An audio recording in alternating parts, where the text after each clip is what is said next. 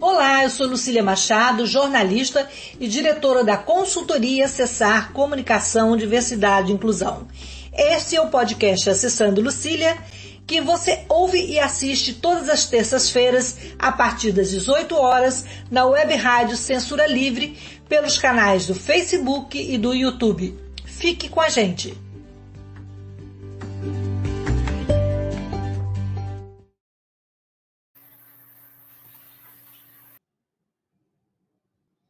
Olá, boa noite. Hoje o nosso podcast Acessando Lucília traz a pauta do feminicídio, um tema importante que está batendo na nossa, na nossa porta, que está gritando nas ruas. E eu vou me descrever e logo em seguida vou passar a palavra para a Luciana Botê. Falei se eu dou o nome errado, sabia que ia dar problema. É, fala o seu sobrenome aí, Luciana, porque eu. Boatê. Boatê. É, então, eu vou me apresentar. Sou uma mulher branca, de cabelos castanhos escuros, estou usando um óculos dourado, é, tenho boca e nariz finos, é, estou sentada na minha cadeira de rodas, que não aparece nessa imagem. Atrás de mim tem uma parede branca, uma parede salmão, um, um, armário branco, uma porta branca e um quadro colorido. E quem vai conversar com a gente sobre esse tema de urgência é a Luciana, advogada, feminista, professora de Direito Penal e Criminologia da UFRJ. E também uma pessoa ativa no movimento das mulheres e capacitada para conversar com a gente sobre esse tema. Luciana, eu queria primeiro que você se descrevesse para que as pessoas cegas se identificassem e depois se apresentasse para a gente começar aqui um bate-papo para ver como é que a gente pode elucidar esse tema e trazer uma luz para combater essa violência que está assolando as mulheres no Brasil, especialmente aqui no Rio de Janeiro, nesses últimos dias, né? Bem-vinda, Luciana. Olá, é, queria saudar aqui e dizer o prazer de eu estar aqui, é, Lucília, de, de agradecer pelo convite para a gente estar falando desse tema tão importante. Eu sou Luciana Boatê, Sou mulher branca, de cabelos encaracolados, eu estou usando um batom. É, ao meu fundo tenho, tenho algumas estantes com livros um pouco bagunçadas, né? E eu estou aqui é, com uma roupa escura, é, uma, uma, roupa preta, uma blusa preta. É, agradecer aí é, por, essa, por esse espaço para a gente poder estar tá falando é, em especial nesse cenário de pandemia, né, Lucília? Eu acho que a gente tem é, é, aí um, um, um, cenário que já vinha se agravando do feminicídio, a pandemia ainda trouxe outros elementos, e essa última, esse último assassinato também em Niterói, que alguém comentou aí na, na, na, na sala, né? Que foi algo gravíssimo, né? Uma moça que trabalhava numa loja por conta de um, um relacionamento, né? Um, uma paixão não correspondida, né? Algo muito grave. E destacar também a importância que foi a mobilização ontem à noite, né? Na porta do shopping em Niterói, das mulheres que é, lá estiveram, é, justamente para a gente poder também dizer para a sociedade que não aceitaremos mais, né? nenhuma menos. acho que esse nenhuma menos é, um, é uma afirmação essencial para dizer como é que o movimento feminista também se coloca diante é, desses feminicídios que estão acontecendo, que estão cada vez mais visíveis ou visibilizados. É, os dados são assustadores, né? Ontem mesmo saiu uma pesquisa do Datafolha, né? Em que mostra que uma em cada quatro mulheres brasileiras acima de 16 anos já afirmaram ter sofrido violência, né? Assim, cada dado que a gente vê é assustador. E em meio à pandemia, a situação agravou-se, né, Luciana? E como é que a gente pode fazer para barrar essa violência tão assustadora e tão cruel? É o caso que a, que a menina comentou aí na, na sala, é uma, é uma pessoa com deficiência também, Ana Lúcia, que ela sempre ia ao plaza e era atendido por essa menina. Nossa! Semana antes, ela vai toda quinta-feira. Quando ela foi, ela perguntou para a Vitória: tudo bem? Ela falou: tá tudo, é, estou com os probleminhas aí, mas já estou resolvendo. Quer dizer, o probleminha Nossa. não foi resolvido, com certeza ela não teve uma escuta, ela não denunciou, né? Como é que a gente pode barrar essa violência assustadora? Então, eu acho que é uma diversidade de fatores. A visibilidade desses casos, a indignação que a gente publicamente né, demonstra, é, eu acho que é, que, é, que é um primeiro passo hoje, porque até bem pouco tempo sequer se falava sobre feminicídio. Né? Até bem pouco tempo o que a gente via era uma verdadeira naturalização de crimes.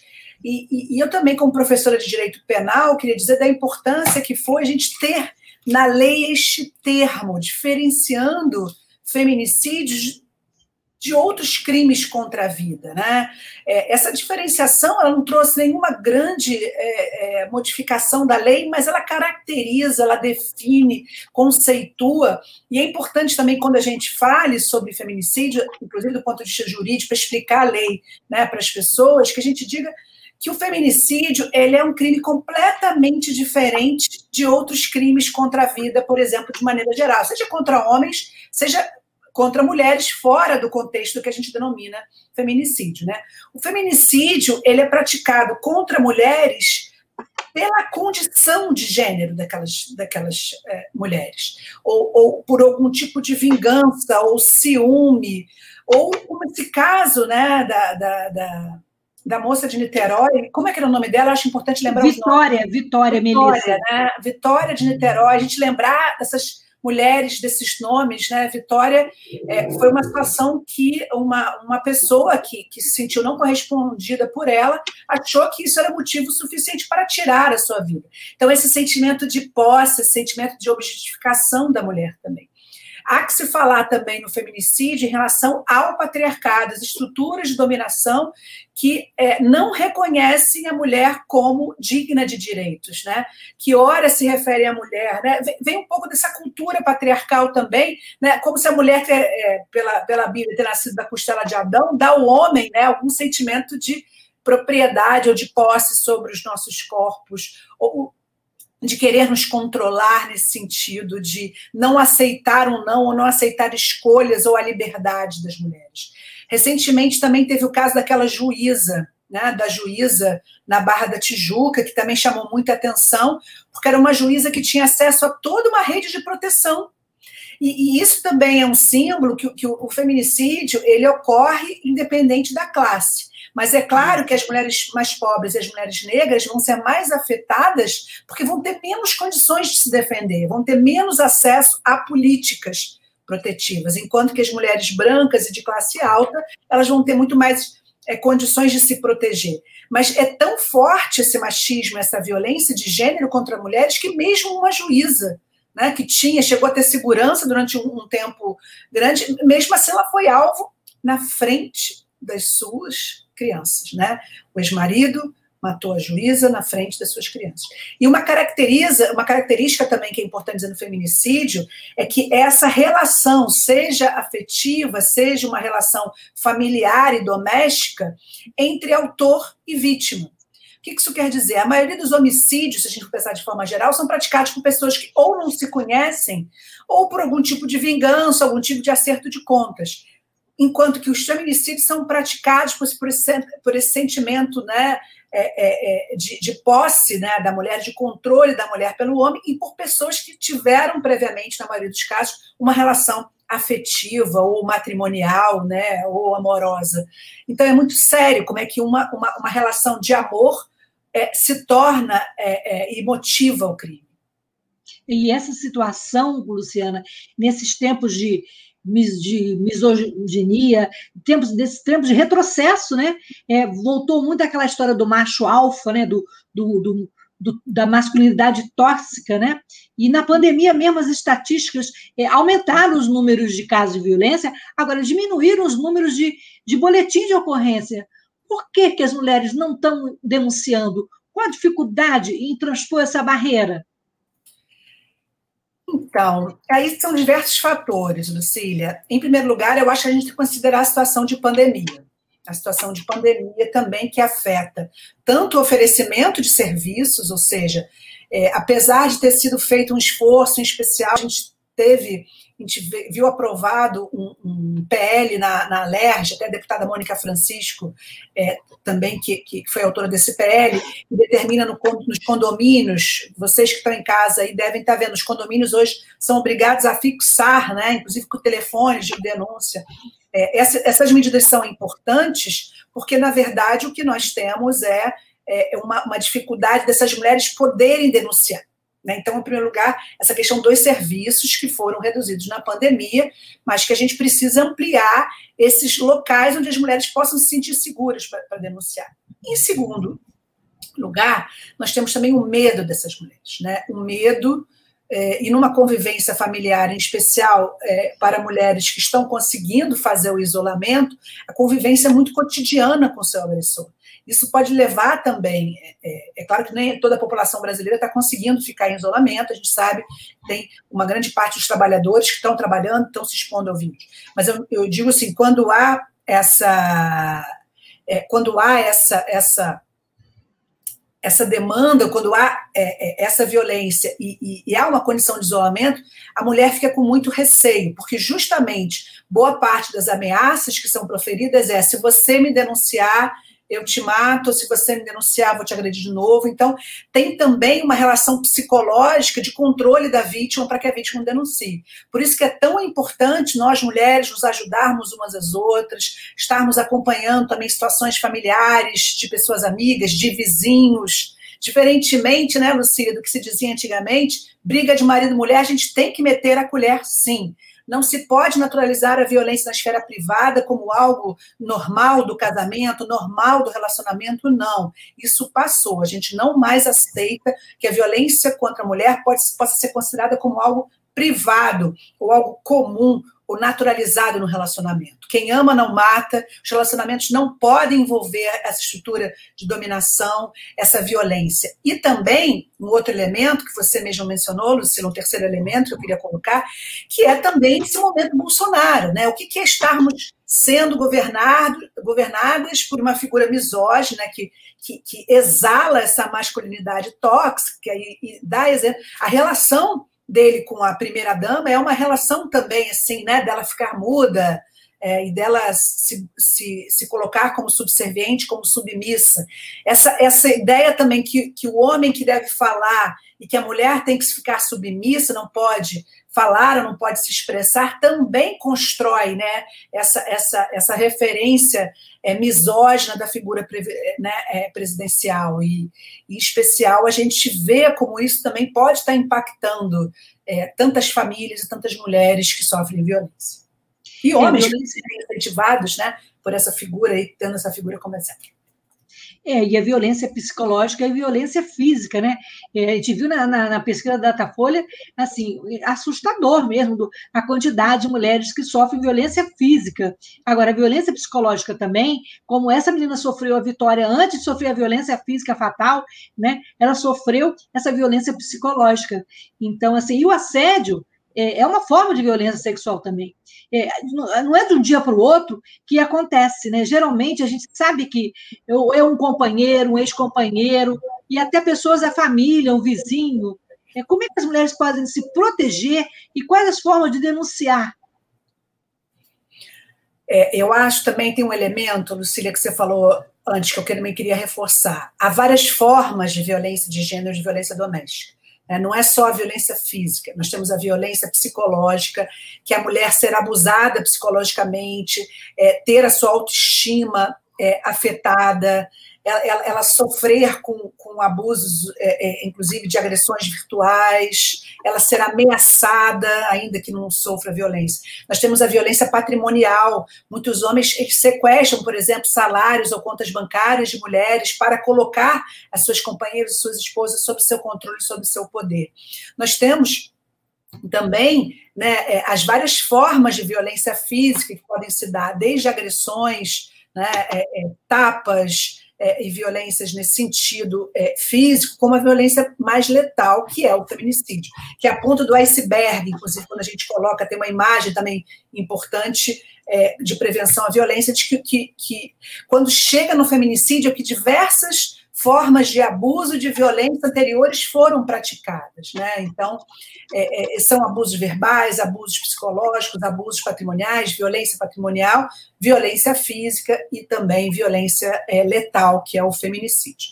E a forma de denunciar, nós temos aí vários mecanismos, eu gosto sempre de, de, de lembrar da importante atuação da Defensoria Pública nos estados, né, importante, não sei de onde estamos assistindo, aqui no Rio de Janeiro, nós temos o NUDEM, o Núcleo é, é, de Defesa da Mulher, da Defensoria Pública, lá, a, a, sem marcar hora, a vítima pode ir, ela, ela pode garantir assessoria, é, uma, uma, uma, assistência, inclusive psicológica, jurídica, eventualmente também pode ser ela pode ser orientada a sair de casa, a, a ir para um abrigo, que é um local não, né, não, não público, para que ela possa sair de casa, e também assessoria jurídica para que ela possa fazer a denúncia.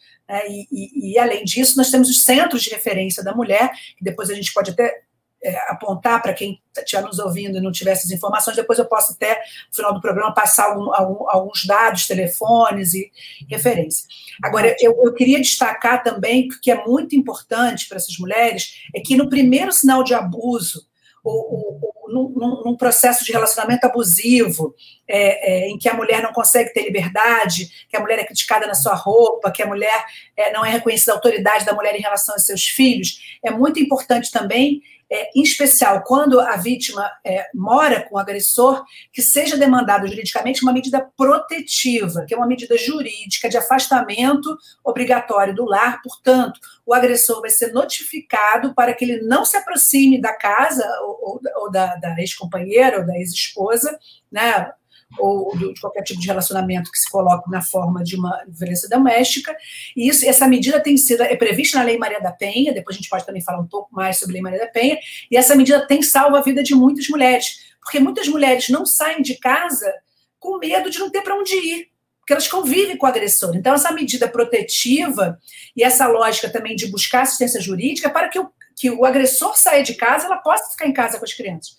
A gente sabe que vai ter situações que ela é melhor que ela saia primeiro, consiga um apoio, consiga um abrigo, seja numa casa de uma amiga, de parente, seja né, nos abrigos é, para vítimas de violência doméstica, mas que é, no encaminhamento jurídico o que vai acontecer é uma notificação judicial, uma ordem judicial para que esse agressor saia de casa e fique impossibilitado de, de, de, de, qualquer contato né, com as crianças, mesmo se caso, em alguns casos excepcionais, mas em especial com, com a esposa, com a, com, a, com a vítima, e nesse sentido ela possa voltar para casa em segurança. Então, são urgências que a gente precisa estar sempre alertando as mulheres que precisam dessas informações. Pois é, Luciana, e essa semana é, entra em votação o PL 741 de, dos 2021, que criminaliza a violência psicológica contra a mulher e estabelece outras medidas é, para o enfrentamento também da desigualdade de gênero, né? É o chamado pacote basta, né? Até que ponto esse pacote pode evitar essa escalada da violência e qual a importância das medidas protetivas e das leis porque é a questão da punição que está em jogo. Porque até bem pouco tempo a gente não tinha punição, como você falou anteriormente, né? Então, é, aí entra um ponto que eu acho muito importante. É, essa, esse PL que está descrevendo a violência doméstica, eu acho, eu vejo com um pouco de perplexidade. Por quê? Em especial, quando a gente fala da Lei Maria da Penha, é, a Lei Maria da Penha ela traz muitos avanços ela é uma lei de 2006, ela descreve várias formas de violência doméstica, ela, ela, ela, ela, ela criou é, é, os juizados e depois levou à instalação de juizados especiais de violência doméstica, ela prevê as medidas protetivas e ela tem muitas medidas de prevenção. Então, a Lei Maria da Penha ela vem em um cenário importante porque ela, ela tem por objetivo a transformação da cultura, das estruturas que legitimam a violência de gênero. E ao definir é, essa violência como violência de gênero também, ela tira é, é, o cenário daquela lógica que normalmente a gente via anteriormente, de que aquilo não significava algo reprovável. Então, tem esse elemento. É, também a tipificação do feminicídio, que foi algum tempo depois, ela não significou ampliação de pena, mas ela veio a trazer essa nomenclatura que é essencial para a gente diferenciar e poder mapear ter estatísticas do número de feminicídios para poder intervir, ver as causas e todas essas, essas questões que hoje é, se tem para poder, inclusive, gerar uma política pública. Mas, ao mesmo tempo, quando a gente vai olhar os dados a partir da Lei Maria da Penha, a gente vai ver que a lei penal em si, ou o eventual aumento de pena, não tem o condão por si de impedir a ocorrência de crimes. Inclusive, os dados que a gente tem desde a edição da Lei Maria da Penha, apesar de na esfera pública ter tido muita visibilidade, eu acho que a Lei Maria da Penha ela, ela levou uma reflexão coletiva das mídias e dos jornalistas e dos meios de comunicação muito grande, mas a gente percebeu nos dados que aumentou o número de feminicídios contra mulheres negras, e diminuiu contra mulheres brancas. Ou seja, ainda temos a questão do acesso à justiça e a questão de classe, de raça também, como estruturantes é, dessa, dessa maior ou menor proteção que a mulher vai receber. Então é por isso que eu tenho muito, assim, eu sou uma pessoa crítica desse punitivismo, desse, desse caráter simbólico da pena. Pois como criminóloga e professora de direito e pesquisadora da justiça criminal, é, é, os dados que a gente observa é que esse, essa, essa, essa mera questão simbólica de aumentar a pena ou de se tornar um crime, ou agora se criminalizar a violência psicológica, por exemplo, isso por si só não vai alterar a realidade, nem vai impedir que hajam abusos psicológicos. Agora, é, o que, que vai mudar? As medidas protetivas, isso é muito importante, porque medidas protetivas efetivamente conseguem concretizar essa política pública de proteção da mulher e os debates mesmo que vão envolver a intervenção da justiça em casos de violências menores para impedir que se chegue à ponta do iceberg, que é o feminicídio. Então, esses registros na delegacia também, que um alerta para as mulheres que estão nos ouvindo também, registrem essas ocorrências. Aliás, o que a gente vê, infelizmente, também é que nem os registros de ocorrência também, por si só, não vão resolver. A gente tem casos de mulheres que tinham medidas protetivas, que tinham é, é, registros anteriores e que acabaram sendo vítimas. Mas esses registros conseguem, pelo menos, levar que o Estado fique avisado e que possa ir promover concretamente uma proteção àquela mulher. Então, essa aposta no sistema de justiça, essa aposta na, na, na punição, por si só não resolve, mas pode, de alguma forma, auxiliar nesse sentido de ser acionado o Estado. O que eu defendo, inclusive, é que você possa acessar políticas públicas sem necessariamente envolver o penal. Que aí, Lucília, entra um outro lado. Tem muitas mulheres também que não querem registrar ocorrência contra seus companheiros. Elas querem ser protegidas, elas querem que é, elas possam se separar e possam seguir suas vidas, mas não querem também envolver a polícia. Às vezes tem um companheiro, inclusive tem outras passagens, tem medo, tem medo que esse companheiro seja preso, é o pai dos filhos. Né? Acima de tudo, também envolve relações familiares e são ponderações também que a gente tem que fazer. Então, é, uma das, das formas que eu acho mais importantes da gente conseguir também é, ampliar a proteção das mulheres é não condicionar registros de ocorrência a medidas protetivas, a auxílios, a apoios. Mas a gente sugere que sim, se faça registro de ocorrência, porque é um mecanismo que você tem efetivamente de acionar, né, de provocar o Estado é, e de alguma forma até intimidar aquele agressor né? Porque se aquele agressor também ficar só dentro de casa e ninguém souber do que está acontecendo, a proteção àquela mulher vai ser dificultada. É importante a gente também pensar, é, como você falou das medidas protetivas, também é, tivemos há pouco tempo a campanha do sinal vermelho, que ajudou muitas mulheres que pediam socorro né, de maneira discreta, fazendo um X é, nas mãos. E ontem mesmo estava vendo um, na televisão um caso de uma mulher que ligou para a PM e fingindo que era uma pizzaria. Então, assim, isso. Qual a importância desse tipo de campanha, Luciana? Essencial. A, a criatividade, é, essa da, da né, é, você, você tem também a questão da marca né, na mão, de você ter telefones que você possa ter um, né, é, uma, um código, né, que a gente chama, que acione esse código e aí você consiga passar a mensagem sem o agressor saber que está denunciando. Nós temos também é, é, grupos na minha universidade, por exemplo, que tem aplicativos para a pessoa poder, o aplicativo também, que, que, quem pegar o seu celular não vai saber do que se trata, mas que a pessoa pode pedir, é, acionar o aplicativo, pedir para vir a polícia, ou acionar alguma autoridade para protegê-la. E, e, e, e, esses mecanismos, né, vamos dizer assim, alternativos, que não seja aquela ligação para a polícia, que não sabe coisa que a polícia, às vezes, ligar nem dá certo, né, esses, esses sistemas de proteção que envolvem também políticas de gênero diferenciados da lógica né, da autoridade policial, é, também permitem uma maior proteção da mulher, porque muitas delas são ameaçadas se denunciam. Então, muitas vezes, a gente tem que lidar com essa situação. Então, eu entendo que a gente tem que cada vez mais ampliar para esses mecanismos de acionamento das autoridades, inclusive que pode salvar vidas né, no momento é, crítico da violência. E você falou uma coisa importante, que na sua universidade, a UFRJ, tem um trabalho aqui na Universidade Federal Fluminense também a gente tem. Agora, qual a importância da educação nesse processo de, e de nós, mães mesmo, é, formar né, e contribuir para uma nova mentalidade, né? Fugindo do, do, do, do macho alfa, né?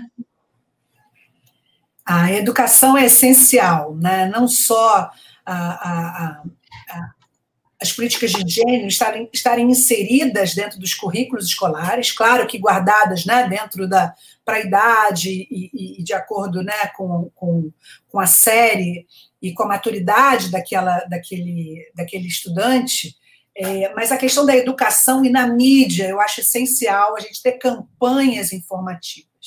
É, é, é, também, recentemente, a gente vê novelas que também têm trazido né, essa, essa, essas situações de abuso, com é, assim, o lado pedagógico também de novelas tem sido estudado né, em algumas universidades também, como você pode impactar, né?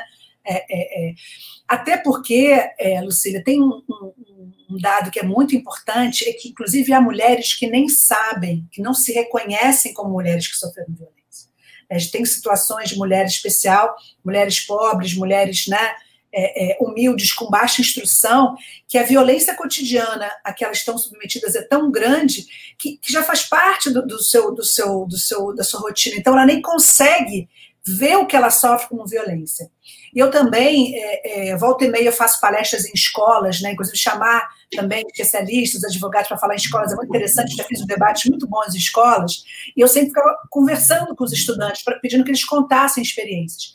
E, e um, um, rapaz veio conversar comigo, um jovem, era, uma, era, uma, era um ensino médio, ele era um adolescente, e ele falou para mim o seguinte, que ele que começou a perceber, por conta de leituras, de, né, de todo o debate é, é, que, que, que, ele recebia, as informações que ele recebia na escola, ele começou a perceber que a mãe sofria violência, mas que a mãe era uma pessoa muito humilde, não tinha, né, não sabia nem ler nem escrever, e que, e que ele começou a conversar com a mãe. Então, foi um filho que na escola foi sensibilizado, né, que teve ali uma orientação, e ele conseguiu tirar a mãe de uma situação de um abuso, e ele relatou a situação gravíssima, e ele conseguiu tirar a mãe, né, é, é orientar a mãe é, é, é, sobre essa, essa, essa violência. Mas também é necessário falar como a gente vai criar as nossas crianças, né? Como mães, como pais, como é importante uma educação feminista. Em especial as mães que têm filhos homens, eu acho que é um grande desafio, né? É procurar, procurar criar meninos fora dessa lógica patriarcal, que é muitas vezes reproduzida, e a violência estruturada aí, né, nessa naturalização da desigualdade, do menosprezo, da misoginia a mulheres. Então, tem até a Shimananda Adichie, né, que é uma autora nigeriana, uma autora negra nigeriana, que vai ser entrevistada pelo Roda Viva. Ela tem um livrinho, é Como Criar Crianças Feministas, que eu acho também muito interessante de ler para quem quiser uma recomendação. Então, é um bate-papo, ela, ela, ela, ela, traz um livrinho pequenininho assim, é, assim como deve ter outros também, me lembrei desse. Então, é, é uma, é, uma, é uma orientação pra, pra, da importância de, de, de se estar em casa educando, é, em especial meninos, mas meninos e meninas para a igualdade de gênero, para a necessidade né, de se combater a violência contra a mulher, para a educação feminista mesmo, que reconheça nas mulheres né, essa, esse direito à igualdade, esse direito à não violência, direito a, a, a nos conceder direito né, à nossa existência, né, sem depender da autorização ou da proteção de nenhum homem, seja ele pai, seja ele nossos companheiros, namorados, maridos. A gente vai fazer um intervalinho, mas antes disso, é, vamos mostrar os comentários dos nossos ouvintes. Aí, Antônio, pode passar para a gente? Talvez tenha alguma pergunta. Vamos ver aí a participação do, do público. A Cláudia Ciufo disse que seria muito bom se houvesse mais divulgação dessas campanhas para ajudar as mulheres. É, a Magda Ritter diz que é muito bom repassar os contatos. Depois, no intervalinho, vou ver se eu consigo passar os contatos. Se você tiver a mão também, a gente passa. É, a, a Magda ainda sem abrigo para as mulheres não adianta nada. Tem mais algum, Antônio, antes da gente ir para o intervalo? É, tem a Magda, exatamente, tem do início, né, da Ana Lúcia, né? Da, da menina que. Isso, a Ana Lúcia diz que a menina, a menina, a Vitória é uma menina estudiosa, meiga, esforçada. Então, assim, a gente vai fazer o um intervalo. Ah, tem a Magda de novo, que as mulheres muitas vezes educam para o machismo e a importância de uma educação voltada para esclarecer essa e todas as outras questões, como a gente comentou. Então, a gente vai um intervalinho para falar um pouquinho do trabalho da rádio e na volta a gente continua o nosso papo sobre feminicídio, um papo tão urgente, tão importante. Obrigada, Luciana, por dividir esse espaço com a gente. Para manter o projeto da Web Rádio Censura Livre, buscamos apoio financeiro mensal ou doações regulares dos ouvintes, já que não temos anunciantes, não temos propagandas de empresa e não recebemos recursos de partidos e políticos. Seja um apoiador regular e ouça nosso agradecimento no ar durante a transmissão de nossos programas. Seu apoio é muito importante para nós. E os apoiadores recebem prestação de contas mensal temos uma vaquinha virtual permanente. Para apoiar, acesse aqui https dois pontos barra barra apoia.c barra CL Web Rádio. O nosso muito obrigado. Web Rádio Censura Livre, a voz da classe trabalhadora.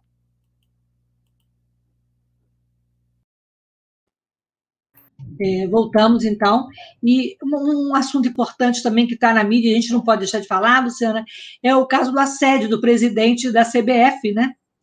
O Caboclo, que o, numa atitude assim, extremamente machista e que a gente não pode tolerar mais, né? É, queria que você comentasse essa situação é, do assédio no trabalho e que leva a esses ela, ela conseguiu denunciar, ela conseguiu não entrar no jogo dele, porque ele, na verdade, ele queria pagar para que ela não denunciasse o assédio, né? Isso é muito grave, não é, Luciana? Isso é muito grave. E esses casos de assédio no trabalho são ainda, é, tem, aí uma, tem ainda uma outra caracterização, que são as hierarquias e, e, e as situações de abuso que são reforçadas pelas relações de emprego. Né? Você é, é um abuso que envolve uma relação de poder entre a, a vítima que está numa situação né, subalterna e o patrão ou o chefe. É, em especial, se a gente for pensar a CBF, a CBF recebe dinheiro público, né? Ou seja, a pessoa está ali para fazer um, cumprir um papel importante, especial no Brasil, que é um país né, que o futebol tem essa importância, e, nesse sentido realmente chama atenção como é que ela conseguiu, né? A importância daquela deve ter tido assessoria jurídica, né, de apoio, testemunhas porque, em especial, esses casos que envolvem a, a sede do trabalho, é muito importante você buscar testemunhas, porque a palavra da mulher nesses casos também, assim como os, é, é, em, em situações né, como essas dentro do trabalho, tem, tem, se tende a depreciar a, a mulher ou, ou, também tratar aquela mulher como mentirosa, como vingativa. Então, no caso dela, me parece que ela conduziu muito bem também o registro de provas. Então, quem está passando por essa situação também de assédio no trabalho, é importante guardar mensagens, gravações, cartas, WhatsApp, é, procurar é, testemunhas, pessoas que tenham presenciado né, os abusos, a violência. E esse, assédio vai ser caracterizado justamente pelo uso da posição de poder de um chefe, de um patrão, né, para é, é assediar é, sua subordinada, né, com, com iniciativas, é, inclusive sexuais, e, de um outro lado, havendo uma ameaça de, de demissão, ameaça de qualquer tipo de, é, de represália caso a mulher não aceite sair, jantar ou. Qual mulher não passou por uma situação como essa, né? Isso é muito comum também, é necessário também que seja combatido. E especial nesse caso da, da CBF, que bom que conseguiram afastá-lo. Agora, eu acredito que tenha sido também uma utilização do caso pelos inimigos dele, tá? Porque não é fácil, não é comum que você tenha, você tenha esses casos aí é, efetivamente é, apurados ou tornados públicos, ou afastamento. Normalmente, as organizações e as chefias, elas apoiam o assediador e não a mulher assediada. Então, também é um caso raro, na minha opinião, mas é importante que sirva de exemplo também. Né? Acho que a gente tem tido uma sensibilização maior no meio artístico, movimentos como Me Too, o próprio feminismo que está aí no alerta, é, apoiando essas mulheres que denunciam e dizendo que essas mulheres não estão sozinhas. O feminismo também é isso, né? a gente poder estar ao lado dessas mulheres que, sofrem também quando estão nessa posição de enfrentamento é, aos homens, né, em situações de poder que, que, que as, as assediam. nessa hora, nessa hora da violência, nessa hora do assédio, é muito importante que a gente tenha uma rede de apoio, né? E, e os próprios dados da estatística da, da, da agressão às mulheres é, falam que as mulheres denunciam na delegacia, na polícia militar, na família e nas igrejas. As igrejas, às vezes, podem ser também um lugar onde não tem apoio, né? onde é o assédio. Esse, essa situação de assédios em, em, em, igrejas vem crescendo muito a visibilidade disso.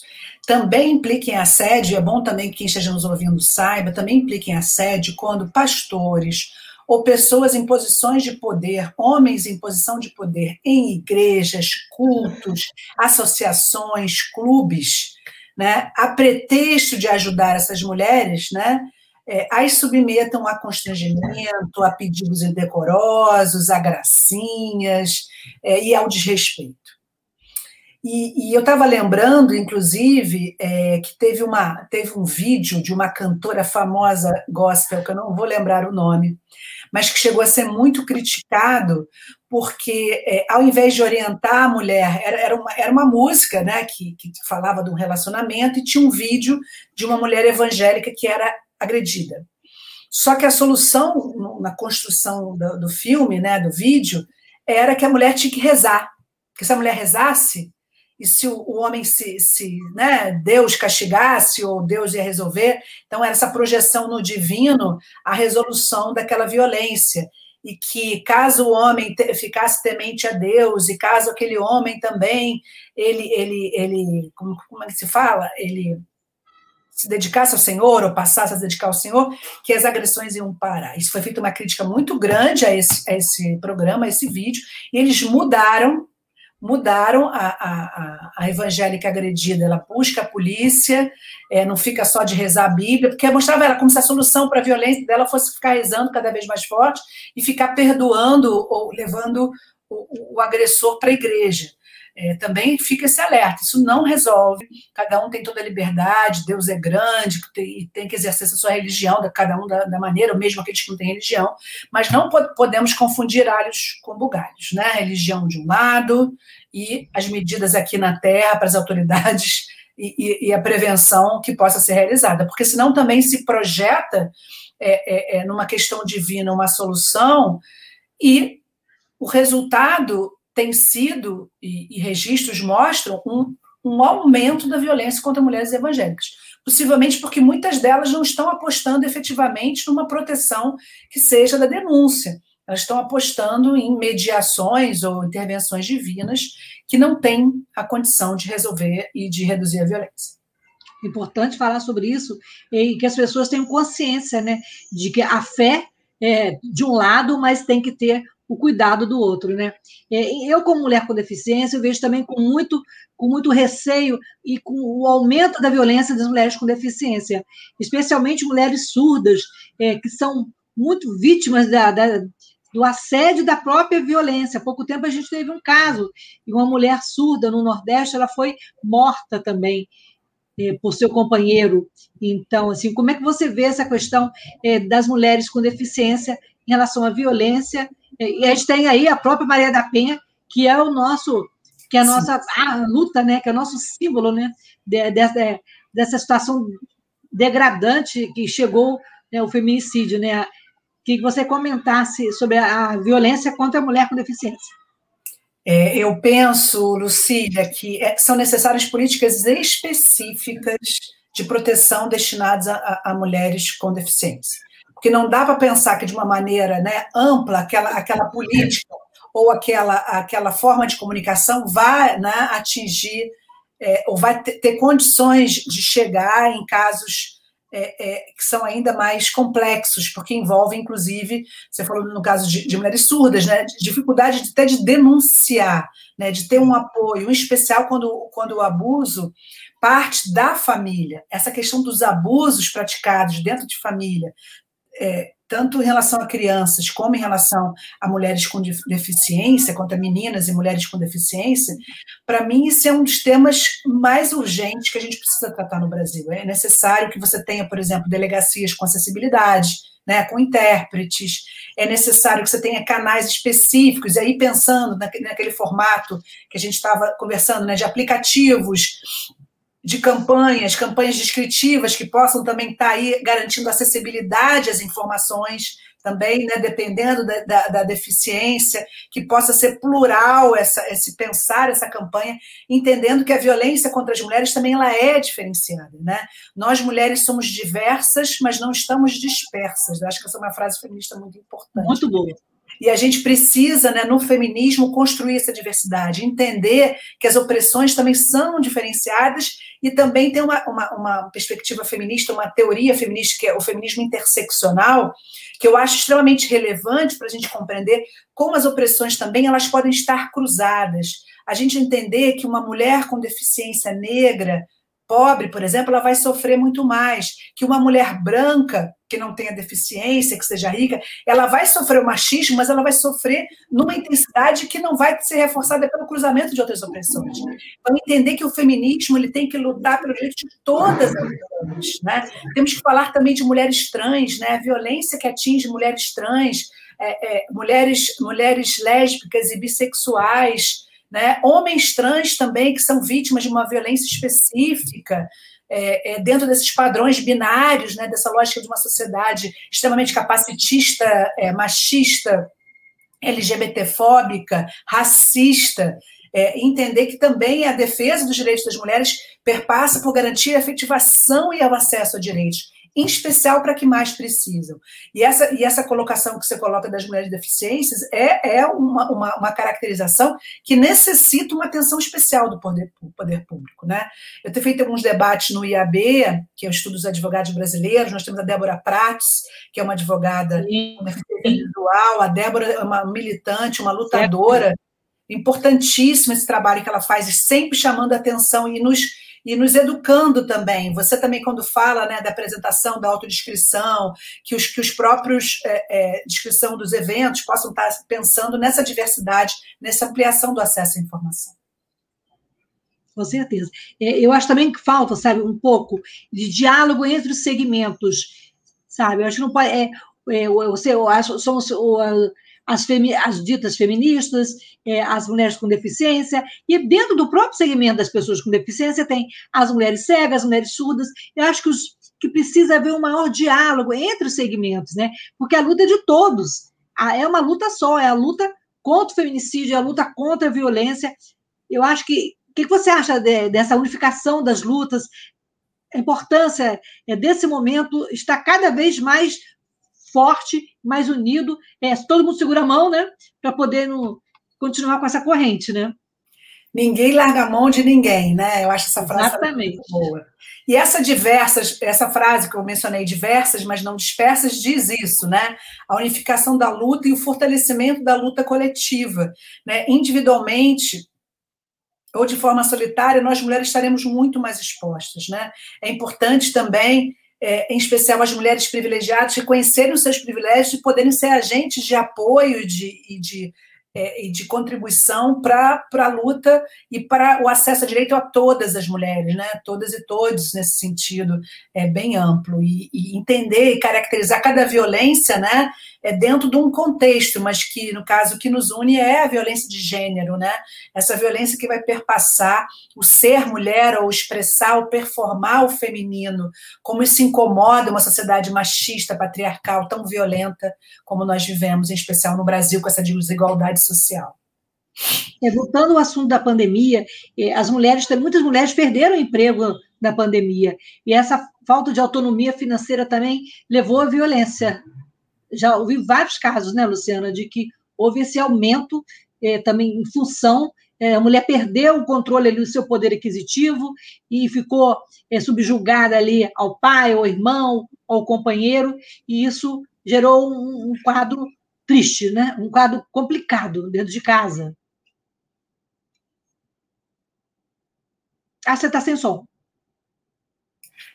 É, sem dúvida, é, a crise econômica, e é importante dizer que nós mulheres somos sempre as primeiras e as mais afetadas pelas crises. Angela Davis já falava isso, em especial quando ela se referia às mulheres negras que estão na base da pirâmide. Essa questão racial também é importante destacar. É, e, e, a pandemia traz essa, é, traz a insegurança alimentar, traz a fome, traz a crise, aumentou o desemprego. E na hora de ser mandada embora também as mulheres são é, é, é ideais para serem as primeiras a terem os empregos cortados, em especial as mulheres que engravidam, as, porque a empresa também não quer arcar com os custos de uma, de uma, de uma licença maternidade. Sem dúvida alguma, se, se a pandemia não, não nos trouxe nada de novo, propriamente dito, é claro que nós estamos num, num, num cenário de morte nunca antes visto, mas eu digo em termos das violências. Né? A pandemia ela agrava a violência que já existia.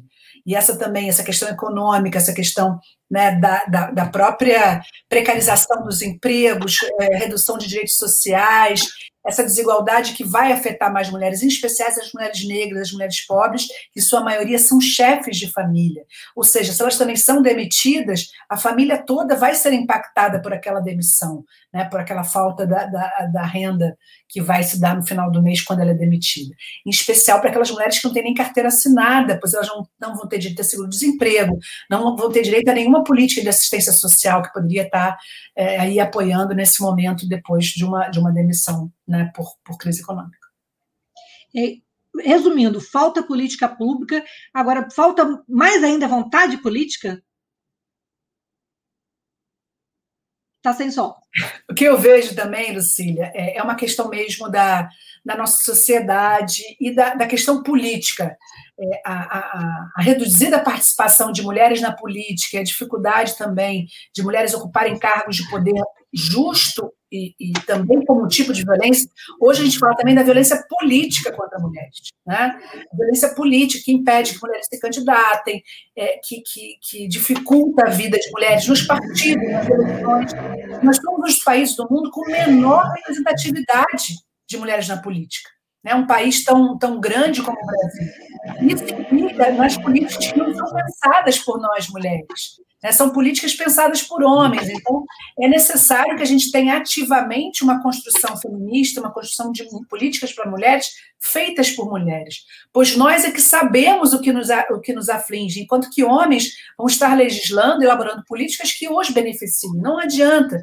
Não adianta você dizer que alguém vai pensar para o 100% da população, não. Nós temos efetivamente hoje uma disputa, que é a disputa de um orçamento que está limitado na hora de definir para onde vai o investimento, eles vão cortar políticas de assistência à infância, vão cortar políticas de assistência a mulheres. Então, para isso também é necessário uma outra luta contra a violência política, para ampliar cada vez mais a participação de mulheres nos espaços de poder. Né? Inclusive, muitas delas que, quando ocupam os espaços de poder, são alvo de ameaças. A execução política de Marielle Franco, por exemplo, é, mostra também o que, que foi isso, né? E é, é, importante que a gente esteja aí é, ligada nessa, nessa outro tipo de ameaça também, que é a ameaça na política. A gente teve agora há pouco tempo, aqui em Niterói, o caso da Beni Brioli, vereadora do PSOL, que ela teve que sair do país é porque ela sofreu violência dentro da Câmara dos Vereadores. Olha que ponto chegamos. E não só em São Paulo também, em vários outros lugares onde as mulheres trans foram eleitas. É, esse quadro é muito preocupante, não é, Luciana?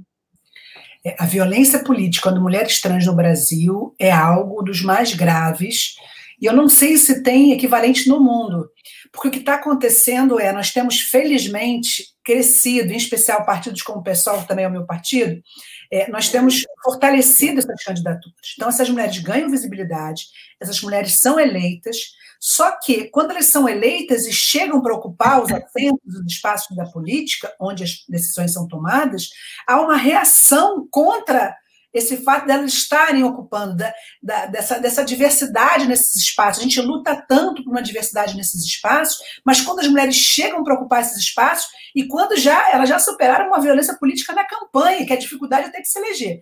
É, Érica Hilton, em São Paulo, é outro exemplo. a mulher mais votada no Brasil, a mulher trans e ela é ameaçada pelas redes, ela é ameaçada é, por e-mail. É, a Bene também recebeu ameaças e-mail, teve que sair do país. É, é, urgente que a gente exija das autoridades públicas né, uma proteção e uma investigação. Eu fico muito assustada, Lucília, quando a gente vê que essas pessoas ficam fazendo ameaças e a polícia não chega a quem faz ameaça. A gente tem que cobrar que se chegue às pessoas que fazem, porque senão eles vão continuar. Aí vai com a Brenner, Talíria também já, já, já recebeu muitas ameaças. Nós temos o caso também da Lola Yerovich, né, que recebeu ameaça, que é uma blogueira, uma mulher fantástica, que eh, o dela foi um dos poucos casos que eles conseguiram chegar, e era um grupo é, neonazista, era uma coisa assim absurda. E esses grupos, em especial de, de extrema-direita, são muito, violentos, muito violentos, eles são alimentados também por esse governo misógino né, de Bolsonaro. É, a gente vê como as redes são potencializadas hoje para o discurso de ódio. E, ao mesmo tempo, como é que a polícia, também controlada pelo bolsonarismo, não investiga.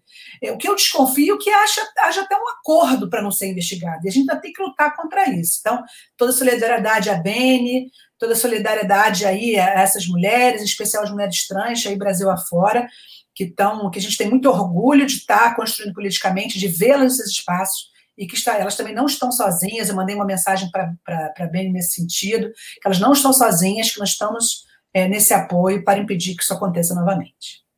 A gente tem comentários aí, né, Antônio? Vamos rever aí a, a, o que as mulheres estão falando.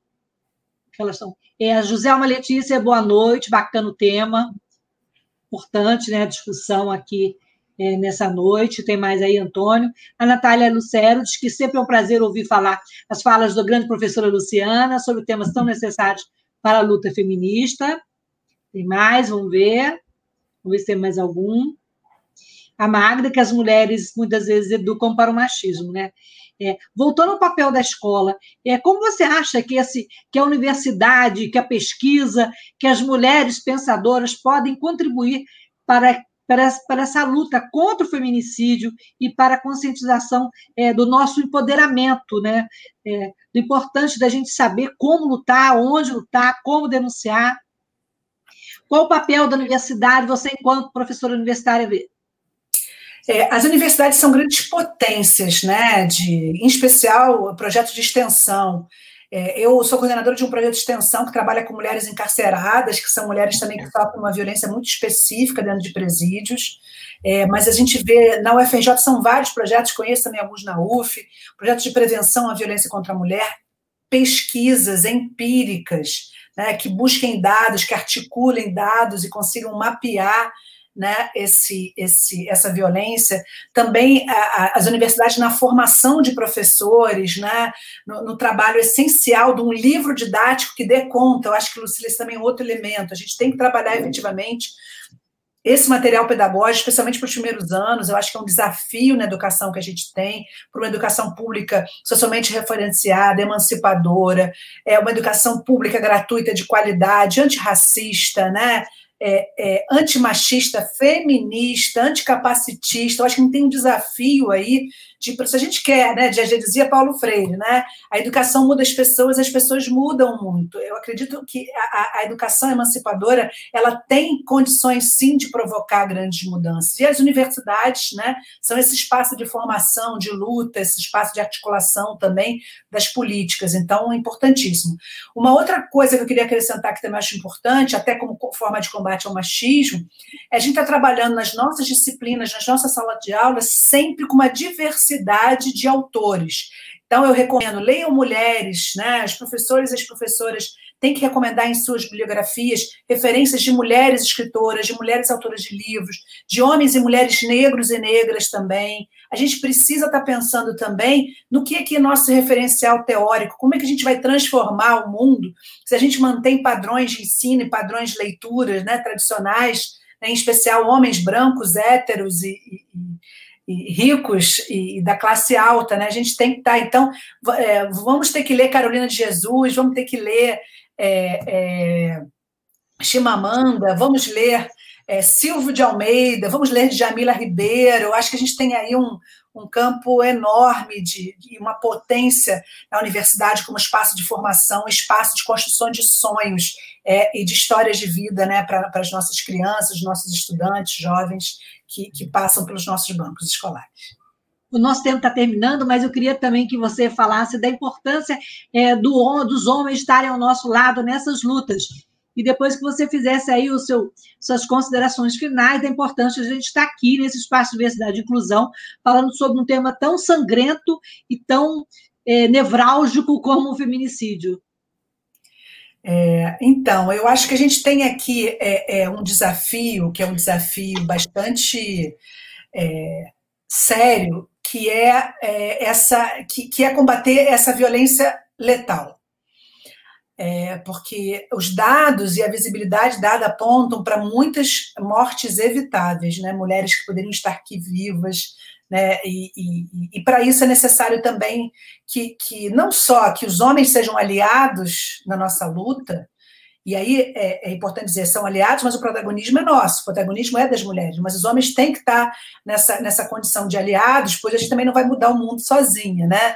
Quando a gente fala também de um feminismo para os 99%, que é um feminismo em que eu acredito, é um, é um feminismo que vai entender também a importância né, de que os direitos das mulheres sejam demandados pela maioria da sociedade. Né? Nós mulheres, aliás, somos a maioria, né? É, numericamente, a minoria em direitos, né? assim como no Brasil também as pessoas negras. Então, eu acho que a gente tem esse desafio aí e também que os homens possam trabalhar essa masculinidade tóxica, possam ter uma reflexão é, necessária, sem que a gente também precise ficar ensinando os homens, porque também não está aqui para ficar ensinando homem nenhum, né? Eles têm que buscar, e a gente está tá querendo que esses homens sejam parceiros nessa luta, mas sempre com muita humildade, porque se a gente deixar também vai ter homem querendo ensinar a gente que é feminismo, né, Lucília? Isso aí a gente também não vai deixar, não.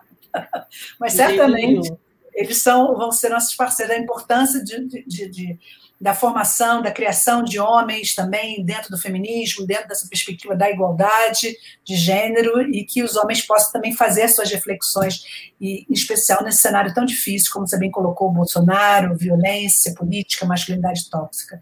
Isso também não faz bem para os homens. Né? A formação machista também ninguém, né? não traz, não traz né, é, é, é uma, uma melhor condição de vida para os homens.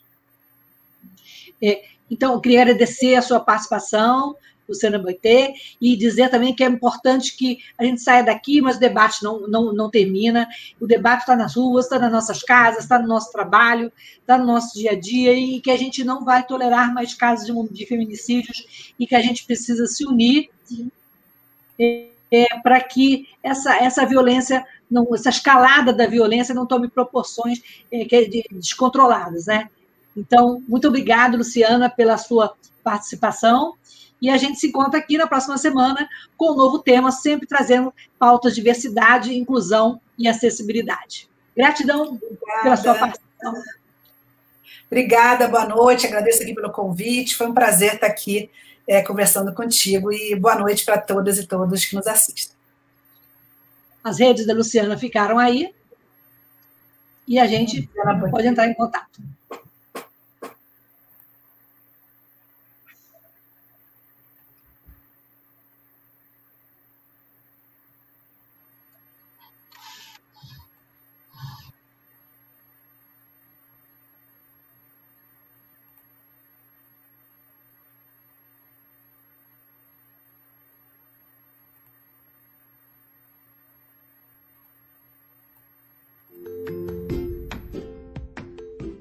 Olá, eu sou Lucília Machado, jornalista e diretora da consultoria Acessar Comunicação, Diversidade e Inclusão. Este é o podcast Acessando Lucília, que você ouve e assiste todas as terças-feiras a partir das 18 horas na web rádio Censura Livre pelos canais do Facebook e do YouTube. Fique com a gente!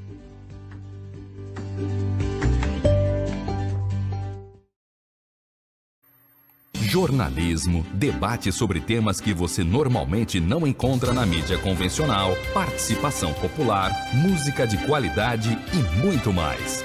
Web Rádio Censura Livre, a voz da classe trabalhadora.